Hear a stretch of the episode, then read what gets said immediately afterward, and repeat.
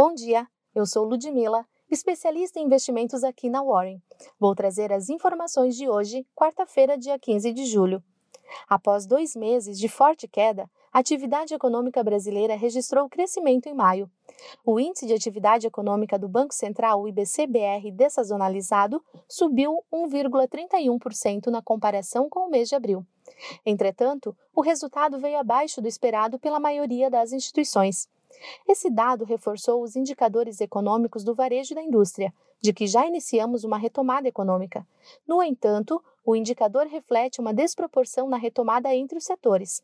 Acreditamos que esse resultado pode ser mais um fator a ser avaliado pelo Banco Central em uma possível redução de mais 0,25% da taxa Selic, afirma o economista Igor Cavaca, analista de renda variável da Warren.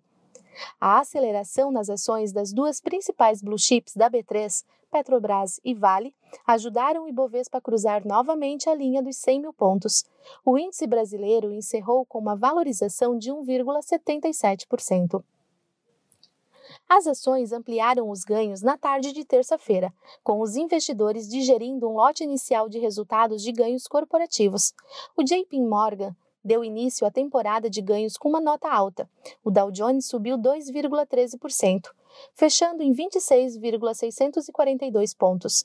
O S&P 500 avançou em 1,34% para 3.197 pontos, e o Nasdaq Composite, índice concentrado de tecnologia, subiu 0,94% para 10.448 pontos. O VIX índice de volatilidade do S&P 500 caiu para a casa dos 29 pontos nesta terça-feira. No mercado de juros futuros, as taxas longas encerraram com viés de alta. A taxa do contrato de depósito interfinanceiro para janeiro de 2021 fechou em 2,055%. O Credit Default Swap de 5 anos do Brasil, termômetro do risco país, caiu para 238,77 pontos.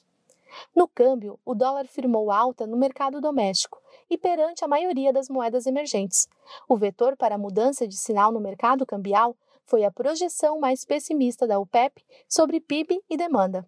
A Petax, média oficial do dólar no dia, que serve de referência para a liquidação de diversos contratos cambiais, encerrou a sessão em R$ 5,42 na venda, alta de 1,5%. Fique de olho. Nos Estados Unidos, divulgação da produção industrial mensal e anual. Estoques de petróleo bruto. Relatório semestral do Departamento do Tesouro. Lucro líquido da Goldman Sachs. Decisão da taxa de juros no Banco do Japão. E aqui no Brasil, fluxo cambial estrangeiro, divulgação do IGP-10 mensal. Obrigada por nos acompanhar. Até amanhã em mais uma edição do Morning Call da Warren.